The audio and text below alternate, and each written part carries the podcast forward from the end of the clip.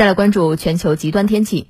巴基斯坦国家灾害管理局二十七号发表声明说，近日持续的强降雨在巴基斯坦引发的各类灾害已经造成了一千零三十三人死亡，一千五百二十七人受伤。目前各地的救援工作正在进行当中。我们来听报道。巴基斯坦国家灾害管理局的报告称，在过去二十四小时内，该国多地继续遭受暴雨袭击，导致一百一十九人死亡。有官员称，今年的洪灾已经影响到了三千三百多万人的生活，也就是巴基斯坦七分之一的人口。近一百万座房屋遭到损毁或严重破坏。巴基斯坦南部的信德省受灾最严重。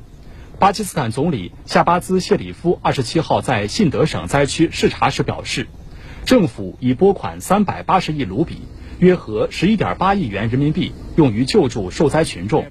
并呼吁国际社会帮助巴应对洪灾造成的损失。当地村民称，雨连续下了七十二小时，百分之七十房屋被毁，全部庄稼都被冲走。在北部的开普尔普什图省，多条河流冲毁河岸，摧毁数十栋建筑，其中包括一家酒店。西南部的比路支省同样受灾严重。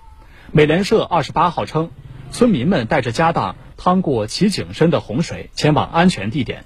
当地陆路交通严重受阻，省会城市奎达的航班服务暂停。